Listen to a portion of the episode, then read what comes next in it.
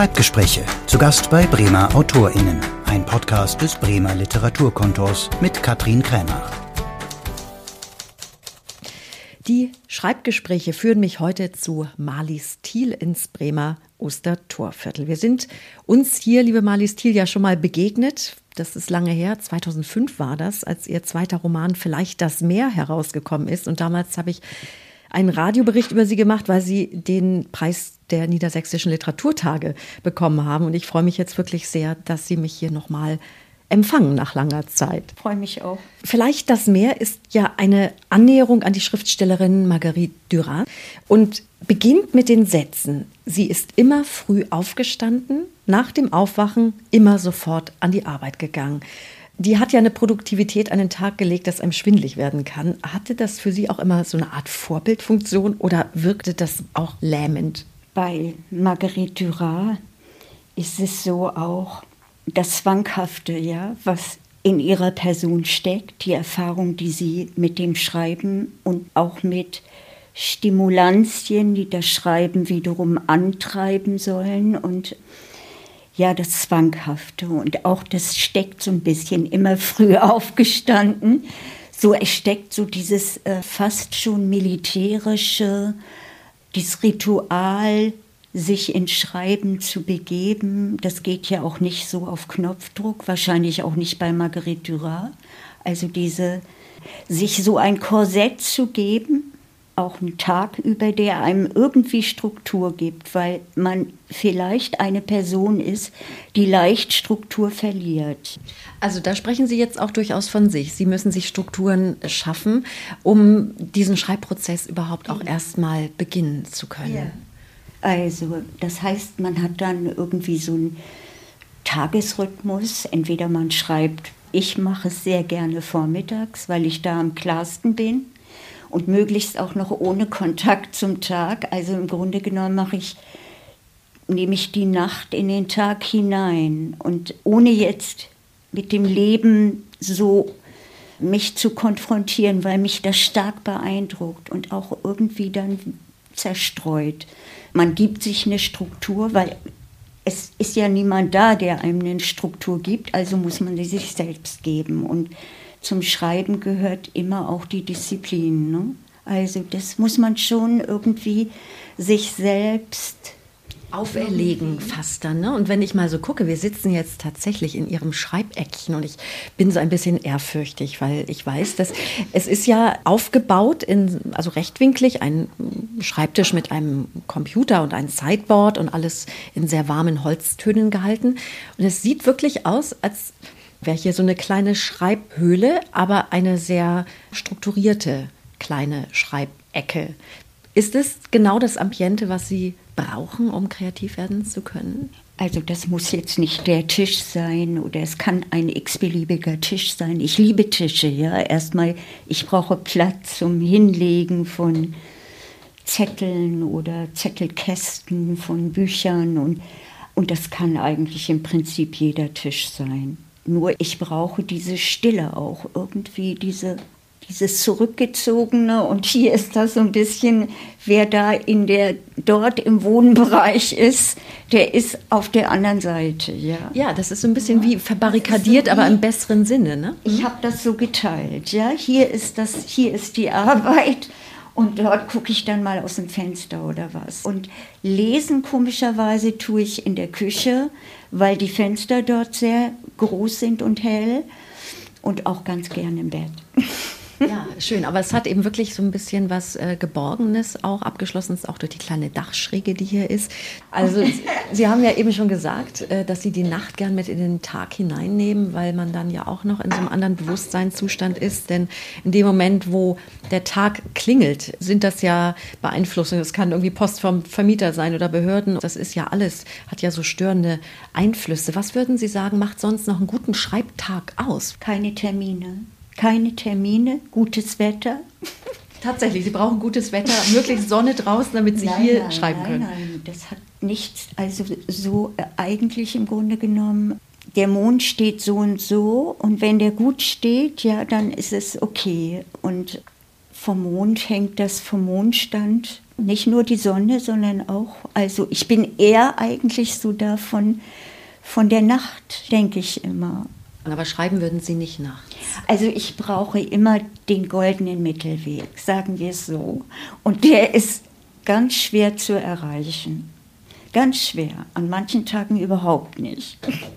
Also Sie spüren das auch, dass die Kreativität dann anklopft und etwas in Ihnen freisetzt. Das ist vielleicht die Muse da oder so, wenn es die gibt. Das Buch vielleicht das Meer hm, über Marguerite Dürer eignet sich insofern zum Reden übers Schreiben, weil Sie sich da auch im Vorwort Gedanken gemacht haben über das Schreiben. Da heißt es, ich weiß nicht, warum mich ein Stoff zum Schreiben bringt und ein anderer nicht. Mhm. Es sind ja ein paar Jahre vergangen, seitdem Sie das nun wiederum zu Papier gebracht haben. Wissen Sie das inzwischen, was es ist, was in Ihnen was, was zum Klingen bringt? Was einen zum Schreiben bringt. Ich glaube, man dient da einem Ideal und lebenslang und versucht es zu erreichen, aber ich glaube, die meisten, die schreiben, sind nicht unbedingt zufrieden mit dem, was sie dann irgendwie gedruckt ins Haus bekommen. Also man geht immer weiter, lernt immer mehr dazu. Das Schreiben ist so ein, ja eigentlich im Grunde genommen eine Schule, in die man lebenslang geht.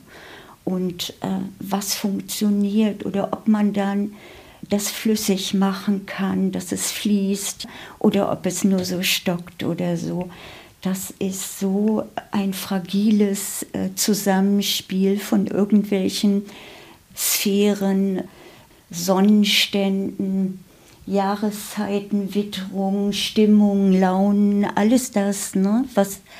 Ja, aber es muss ja auch der Stoff sein, der Sie fasziniert, wo Sie denken, also Marguerite Dürer ist ja ein gutes Beispiel, dass Sie irgendwo an einem Punkt waren zu denken, mit der möchte ich mich anders und vor allem auch literarisch beschäftigen. Das ist ja nochmal was anderes, als wenn man nur über sie was liest oder ein Essay schreibt, sondern sich wirklich dieser Person so nähert, ähm, wie sie das ja dann auch später gemacht haben in dem Roman über Gottfried Benn und den mhm. Bremer Kaufmann äh, Wilhelm Friedrich Oelze, denen sie auch romanhaft begegnet sind, denen sie ja auch einen Roman gewidmet haben. Ich finde das eigentlich ein, ein schönes Genre, also ähm, sich auf die Art und Weise dem, was man selbst tut, zu nähern, indem man dem anderen die Ehre gibt, sozusagen über sie oder ihn zu schreiben. Und das hat irgendwie auch, das ist nicht so systematisch, ja, das, manchmal kommen diese Stoffe dann auch aus der Arbeit selbst, dass man irgendwie, also Klaus Mann die Beschäftigung mit Klaus Mann, denn der steht am Anfang, dass ich mich mit Klaus Mann beschäftigt habe, nicht mit Thomas Mann, mit dem sich alle beschäftigen, sondern eigentlich auch einem Suchenden. Und ich fand das dann auch irgendwie um der Gerechtigkeit willen, was die beiden, also Klaus Mann mochte Gottfried Benn sehr gerne. Der, der war bei ihm der kannte den aus Berlin. Und diese Beziehung, dieses Komplizierte zwischen den beiden, das habe ich irgendwie noch mal aufarbeiten müssen. Ja. Also es war sozusagen durch die Arbeit bedingt. Klaus ja, Mann. Und Klaus Mann, dem haben Sie ja Ihre Promotion gewidmet. Das ist ja auch ein dickes Werk geworden. Um nochmal auf Marguerite äh, Dürat zurückzukommen, da sagen Sie auch in diesem Vorwort, das Schreiben das Schreiben ist ein täuschendes Wort. Eigentlich müsste man eher über das Nichtschreiben schreiben, als über das Schreiben zu schreiben. Warum ist denn das Nichtschreiben für eine Schriftstellerin bedeutend? Weil ich glaube, das ist eher von der Quantität her, weil man die meiste Zeit eben doch nicht schreibt. Und weil beides zusammengehört. Also wenn man nicht schreiben kann, arbeitet ja auch etwas in einem, dass man es wieder kann, ja, so. Und das sind, ich glaube auch für die Frau Dürer war sehr viel Nichtschreiben. Ne? Na, man kann es einfach beschreiben mit dem Leben. Also mit Nicht dem. So Schlüssel jetzt. Jetzt bin ich sozusagen, jetzt mache ich mir die Tür zum Schreiben auf und dann bin ich drin. Also nein, nein. Aber warum ist Schreiben dann ein täuschendes Wort? Ein täuschendes Wort, ja. Vielleicht weil es so, ja, dieses Erhabene spiegelt, obwohl das ja in, in unserer Welt gar nicht mehr gewertschätzt wird. Aber auch diese. Empfinden Sie das so, dass Schreiben nicht mehr gewertschätzt wird? Ich denke mal, das ist unsere. Ähm, am Anfang war das Wort. Es ist einfach unsere, wie wir geworden sind. Und da gehörten die Menschen, die die Schrift praktiziert haben, egal jetzt wie, ob in der Religion, in der Historie, in der Wissenschaft und auch eben in der Literatur, dass das, obwohl es irgendwie immer schwierig war und es klein gemacht wurde, aber dennoch sehr gewertschätzt wurde. Wir treffen uns heute an einem Tag, an dem der Literaturnobelpreis vergeben wurde. Der Deutsche Buchpreis steht wieder an. Es gibt ja. so viele Preise, die Feuilletons sind voll mit Rezensionen, die Buchmessen gibt es, die Verlage quillen über von neuer Erscheinung. Man könnte ja den Eindruck haben, dass das Schreiben, dass die Literatur einen enormen Wert hat in dieser Gesellschaft. Ich sag jetzt mal ein Bild dagegen, wenn man junge Menschen lesen nicht mehr. Also die studieren heute tatsächlich und die lesen nicht mehr. Ich weiß nicht, warum sie nicht mehr lesen, aber lesen ist sozusagen das Letzte. Das ist nicht cool. Die sind mit ihren, die sind ständig am Kommunizieren, ja, so mit ihren, mit den technischen Möglichkeiten und zerstreuen sich. Also ich, ich weiß nicht. Ihre neueren Bücher, Malis Thiel, sind ja Übersetzungen oder ich glaube, Sie sagen sogar lieber Übertragungen von Gedichten. Und zwar einmal von einem wirklich weltberühmten Autor und dann von einer Schriftstellerin, die wahrscheinlich nicht so vielen was sagt. Charles Baudelaire, Die Blumen des Bösen, ist der eine und die andere sind äh, Sonette von Edna St. Vincent Millay, die mhm. auch Baudelaire übersetzt hatte. Sind Sie so auch auf sie gestoßen? Auch durch die Literatur. Ich war entzückt von einem, von ein paar Zeilen, ich glaube, das waren nur vier Zeilen, von ihr in einem Buch zitiert, von der Sibylle Levi-Charow in ihrem Buch Blumenberg.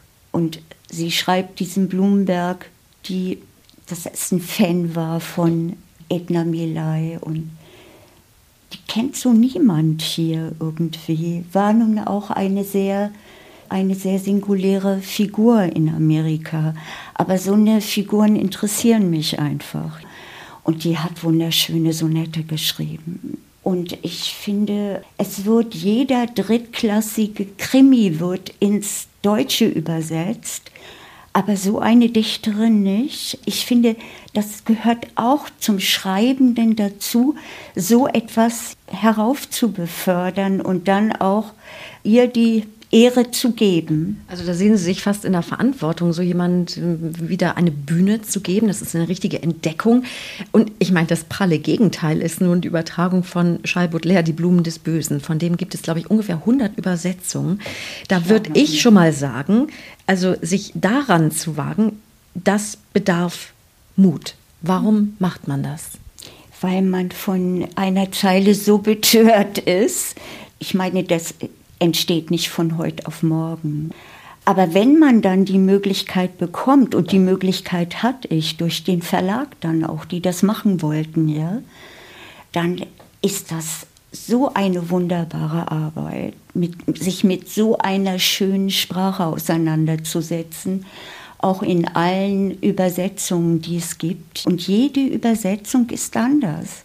Man hat das Original und steht in der Verantwortung, das Original zu verstehen und nicht da sein eigenes Ding reinzulegen.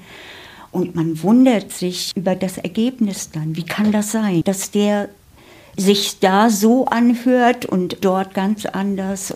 Ist wirklich ein Riesenunterschied. Und irgendwie auch etwas Unvollendetes. Es wird immer wieder neue Übersetzungen geben. Und ich finde wirklich, ihre ist meisterlich gelungen. Die hat mich sehr überzeugt. Die fand ich ganz wunderbar. Die hat was sehr leichtfüßiges, sehr, sehr modernes auch auf eine Art. Die hat mich sehr begeistert. Sie müssten eigentlich im Baudelaire-Jahr 2021 äh, damit rauf und runter besprochen worden sein. War das so? Waren Sie damit in den Feuilletons vertreten oder nicht? Nein, das war auch unglücklich. Es kam zu gleicher Zeit raus eine Robert-Übersetzung. Toll aufgemacht, also anders auch gepusht. Dagegen ist mein Rufen dann doch etwas zaghaft. Ich habe auch nicht gedacht, dass ich damit Ruhm erlange oder so. Es ist einfach, ich werde ja älter und frage mich auch, was ist wichtig für mich jetzt auch? Was möchtest du noch machen? Ich habe unheimliche Freude am Übersetzen gefunden. Das ist für mich eine ganz neue Erfahrung gewesen. Und ich finde, es gehört auch dazu. Es war früher so selbstverständlich für Schriftsteller auch, dass die übersetzt haben. Und auch dabei lernt man das Schreiben. Ne? Ja, und wahrscheinlich einen anderen Blick auf Sprache in dieser Auseinandersetzung. Ich muss mal eben, das ist jetzt so ein bisschen prosaisch, aber kurz erklären, wir haben hier die Fenster offen und draußen hm, auf der Straße ist ein bisschen Leben. Das sind die Hintergrundgeräusche und das, was ab und zu so knackt, das ist der große Schreibtischstuhl ja, von Marley Steele. Das genau, der ist so betagt. Aber die Bücher oder vor allem auch diese Übersetzungen sind, Sie haben es schon angesprochen, in Ihrem Verlag Königshausen und Neumann rausgekommen. Würzburger Verlag, der Sach- und Fachbuchorientiert ist, kann man sagen, also nicht unbedingt Belletristik rausgibt. Dem haben Sie das dann vielleicht auch zu verdanken, dass Sie sich darauf eingelassen haben, weil das ja. ist ja dann schon Fund. Und ich fand es ganz interessant. Wir sprachen ja auch darüber, wie beachtet ist man dann mit so einem Werk. Und äh, Sie haben außer den beiden Gedichtübersetzungen drei Romane geschrieben, um es nochmal äh, kurz zu nennen. Ihr erstes 2001 herausgekommen, Dieses Blaue des Himmels. Ja. 2005 dann vielleicht Das Meer, der Roman über Marguerite Dürer. Und 2011 eben Der Kaufmann und der Dichter. Da geht es um die Freundschaft zwischen Gottfried Benn und dem Bremer Kaufmann und Kunstmäzen Friedrich Wilhelm Oelze. Und ich habe so ein bisschen das Gefühl, dass Sie sich in der Bremer Literaturszene damit einen tollen Namen gemacht haben, aber überregional eigentlich viel zu wenig beachtet werden mit diesen Büchern. Wie wichtig ist es denn für Sie, vorzukommen? Ist das etwas, nach dem man auch strebt oder haben Sie sich immer arrangiert mit dem, was Sie eben auch anklingen ließen, na, ich mache es ein bisschen für mich und ich überlege mir sehr genau, was ich eigentlich möchte, was ich mit meiner Lebensschreibzeit anfange? Ja, das ist äh, ein Bereich, der mir ein Rätsel ist. Werbung für sich selbst zu werben, sich zu verkaufen, äh, sich ins Gespräch zu bringen, vielleicht sogar bei Zeitungen anzurufen. Ich bin die und die, ja, habe das und das Buch geschrieben, bitteschön. Und das ist so etwas, was von Autoren heutzutage auch verlangt wird. Und man kann damit ganz schön weit kommen, wenn einem das liegt, wenn man das gerne macht und wenn man auch meint, man müsste jetzt als Person so hervortreten. Eigentlich ist mir der Bereich sehr fern. Manchmal ist es dann auch eine Enttäuschung, manchmal auch Schmerz, weil es andere schaffen und du nicht. Auf der anderen Seite ist es so ein vollkommen anderer Bereich als das Schreiben. Und um sich das nicht zu vermiesen dadurch so, muss man gucken, wie man da die Balance findet. Dass man so einigermaßen so leben kann, ne? dass man so aufpasst, dass man nicht ganz unter die Räder kommt. Ja. Sie haben das im Nachwort zu Ihrem Ben Oelze-Roman ja auch beschrieben. Damit Kunst entstehen kann, bedarf es der einsamen Arbeit am Schreibtisch. Aber erkannt wird sie erst durch den Gang hinaus, den Schritt auf den Markt, der nicht immer leicht fällt. Also das ist auch etwas, mit dem Sie sich dann sehr beschäftigen müssen, vielleicht sogar neben dem Schreiben? Es ist unheimlich schwer, also ich sage es mal so, als nehmen wir mal an, 50-jährige Autorin, ja, so um die 50, dann noch einen Verlag zu finden, einfach vom Alter her. Der Buchmarkt ist so, so fixiert auf Profit und auf Masse möglichst viel zu produzieren, dass man sich da schlecht verorten kann. Und dann muss man eben das hinnehmen, dass man sehr, sehr viele Absagen bekommt ne? und dass man dann manchmal auch verzweifelt ist. Wie soll ich denn überhaupt an Leser kommen, wenn ich nicht, wenn ich so von mir aus mich nicht hinstelle auf den Markt mit einer Tröte und dann meinetwegen Gedicht rezitiere. Und den Leser braucht es unbedingt, ja. um das, was man geschrieben hat, ja, zu verknüpfen wiederum mit der, mit der Welt. Also nur so für sich schreiben, das wäre es für sie auch nie gewesen. Man hätte ja auch sagen können, man zieht sich dann zurück und sagt, ach, das schreibe ich so für mich und für die Schublade und reicht mir eigentlich auch. Aber das ist es nicht. Nee, das ist es nicht. Ich möchte über das Schreiben in Kontakt treten, weil ich es anders nicht vermag oder so. Also das ist ein Theaterstück ohne Happy End. Ein Theaterstück, aber was ich glaube ich auch immer wieder aufs Meer bezieht bei Ihnen. Also ich äh, erinnere mich im Nachwort auch von Der Kaufmann und der Dichter. Da sagen Sie, wie das Schreiben auf einer kleinen kanarischen Insel so begann. Ich stelle mir vor, äh, Marlies Thiel vielleicht mit dem Blick aufs Meer, das irgendwas ausgelöst hat. Und das bringt uns ja auch ein bisschen zu Ihrer Herkunft. Sie stammen ja aus Mecklenburg-Vorpommern, sind da aufgewachsen in Ostseenähe. Und ja, ihr sehr lesenswerter und berührender Roman, dieses Blaue des Himmels, der ist ja auch autobiografisch geprägt und daher kann ich sie ja auch mal direkt darauf ansprechen. Also die Ostsee, an der das Mädchen Marlies aufgewachsen ist, die war, glaube ich, nicht unwichtig, auch für ihr schriftstellerisches Leben. Es gibt so ein Bild von mir, ja. Ich bin da drei oder so. Da stehe ich an der Ostsee mit Kleid, aber ganz alleine für mich, irgendwie von hinten und habe eine, eine Stulle in der Hand, vergesse das Essen und sehe aufs Meer, so ungefähr. Ich glaube, wenn man als Kind das Meer zum ersten Mal sieht, das ist ein Moment, das ist ein Schub, die Welt kennenzulernen, ja. Und abgesehen davon beschreibt das ja aber auch das kleine Mädchen, das selbstvergessen ist, das sich auch wegträumt, das sich auch in andere ja. Welten träumt. Und Sie schildern ja auch in diesem Buch, dass also die Eltern nach der Flucht in der DDR gelandet waren damals also aus dem Osten gekommen im, im Krieg und in der DDR dann gelebt haben. Und als sie elf waren, ist die Familie wiederum geflüchtet in den Westen. Und die Umstände schildern sie sehr eindrücklich. Und ich habe so den Eindruck, die Welt der Bücher war für das Kind öfter mal die Rettung. Ja, die Welt der Bücher war für mich die Entdeckung, dass man sich aus diesen ganzen Zwängen, die man ja so mitbekommt, Familie und Politik und Staat, wo man lebt oder die wirtschaftlichen Verhältnisse, dass man sich einfach weglesen kann, dass man so sich in eine andere Realität begeben kann und jedem Menschen steht das offen. Deswegen ist Literatur auch so was Wunderbares eigentlich. Wenn ein die Realität nervt, man hat die Möglichkeit, ne? Da gibt es so eine schöne Stelle auch, äh, wo Sie über Ihren Vater schreiben. Und ich glaube, da hat eben das Buch auch den Titel her, dieses Blaue äh, vom Himmel. Vater konnte so herrlich lügen, das Blaue vom Himmel. War der Vater auch jemand, der so, sagen es mal, euphemistisch fantasiebegabt war, dass er Sie animiert hat, vielleicht Zutritt sich zu verschaffen zur, zur Welt der Geschichten? Mein Vater ist so eine Figur, der wichtig ist, auch mit dem Schreiben, weil er weil ich ihn sehr verehrt habe, wenn er dann so an der Tafel stand und Buchstaben an die Tafel schrieb mit Kreide. Der war Lehrer. Der war Lehrer, ja.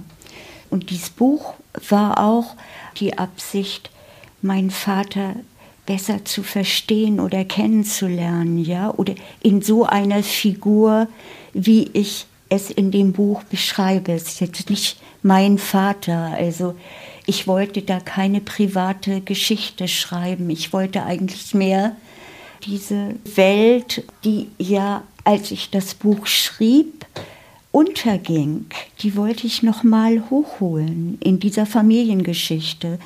Wie kommt man dazu, dass man und das war wirklich so, wir haben in einem Ort gelebt, der hieß Kleinmist. Kleinmist in Mecklenburg. Eigentlich viel näher an Lübeck ran. Wie kommt man da hin und wie lebt man dann da in dieser Welt? Und um sie nicht ganz untergehen, zum Verschwinden zu bringen, habe ich das Buch geschrieben. Und ich glaube auch für jeden Autor, und das merkt man ja jetzt auch, diese Familiengeschichten, die jetzt geschrieben werden, die Enkel schreiben, es ist geradezu der klassische Anfang, sich erstmal irgendwie vielleicht auf dem Wege auch so zu verorten und zu vergewissern wahrscheinlich. Sich frei zu machen. und vielleicht sich frei zu machen, ja. Das geht ja auch manchmal zusammen. Auch das Weggehen und yeah. dauernde Umziehen okay. war, glaube ich, eine Prägung in ihrem Leben. Sowas äh, bringt natürlich dann das Gefühl, sich nirgendwo vielleicht zu sicher zu fühlen. Ist das geblieben? Hat das auch Einfluss gehabt auf Ihre schriftstellerische Arbeit? Mhm. Ja, es sagen viele Schriftstellerinnen, das Schreiben ist mein Zuhause oder die Sprache ist mein Zuhause. Und das ist auch so, aber es ist eben auch ein Euphemismus. Es ist jetzt nicht der Mutterschoß, die, die Sprache, der einen so umfängt und alles abschirmt, sondern es ist schon eine dann sehr eine abstrakte Heimat. Sehr abstrakt, nicht mehr, nicht mehr mit dem Gefühl. Ja, und auch etwas, was ständig anscheinend neu erobert werden ja. will, was ja was eine gewisse Anstrengung auch ist. Wird. Genau was man immer wieder versucht einzufangen und man kriegt es nicht und es ist doch eher dann ja beides. Faszination ist sich entzückt zu sein, sich hinzuwenden, aber auch abgestoßen zu sein und abgeschreckt. Beides. Woran arbeiten Sie gerade, Malis Thiel? Im Moment habe ich so ein paar Sachen aber im Moment ganz stark an Dostoevsky. und der gehört auch zu meinem zu meiner Family dazu. Also ich, das ist ja nun auch biografisch ja so durch, äh, durch äh, die DDR und durch auch die äh, beinahe schon verordnete deutsch-russische Freundschaft ich fühlte mich einfach zu dieser Sprache auch. Also das Französische und das Russische, das waren die Sprachen, die für mich Literatursprachen sind, beide. Und wenn Sie sagen, Sie beschäftigen sich gerade mit ihm oder Sie arbeiten, was heißt das? Also Sie lesen ganz viel. Gibt es da, ich schiele einfach mal so auf diesen Schreibtisch, das sind jetzt äh, handschriftliche Notizen. Könnte da etwas wieder entstehen in dieser Hinsicht? Also eine romanhafte Annäherung an diesen Schriftsteller? Ja, ich habe so. Äh, aber wie gesagt, das ist alles so, sind so Projekte, die ich parallel mache und ich schreibe auch so im Moment so kleine Miniaturen zum Überleben, gerade auch durch die Pandemie und durch. Also ich experimentiere im Moment sehr viel mit, mit verschiedenen Formen und finde das eigentlich auch mal ganz gut. Nicht nur so eingleisig auf ein Ergebnis hin, sondern irgendwie verschiedene Gleise zu haben und vielleicht mal gucken, was passiert.